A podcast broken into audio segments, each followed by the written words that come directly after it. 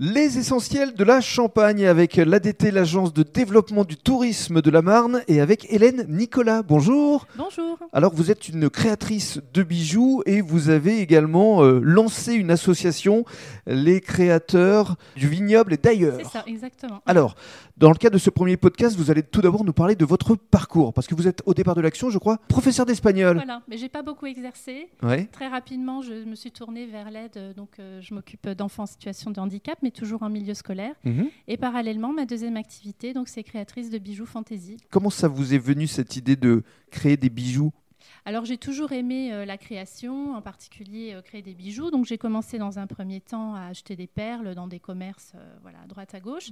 Et puis j'ai eu la chance euh, de faire connaissance d'une euh, d'une personne qui est de- devenue une amie, qui est hôtesse de l'air et qui, euh, bah, lors de ses longs courriers, euh, Vous ramenez des perles. va à la rencontre d'artisans locaux et Mhm. m'envoie des perles euh, des quatre coins du monde, donc ce qui me permet de proposer de la variété et puis euh, de l'originalité. Alors vos perles, elles viennent euh, d'où Alors euh, d'Inde, euh, du Mexique, de pas mal de pays asiatiques et D'accord. parfois d'Afrique. Et en Inde, euh, justement, il y a un schéma euh, assez intéressant. Alors en Inde, euh, donc c'est un petit village pas très loin de Pondichéry, une ancienne colonie française. Mhm.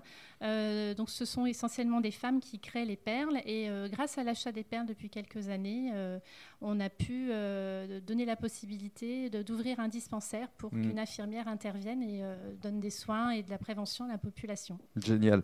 Et dans le cadre du deuxième podcast, vous allez justement nous parler de vos bijoux.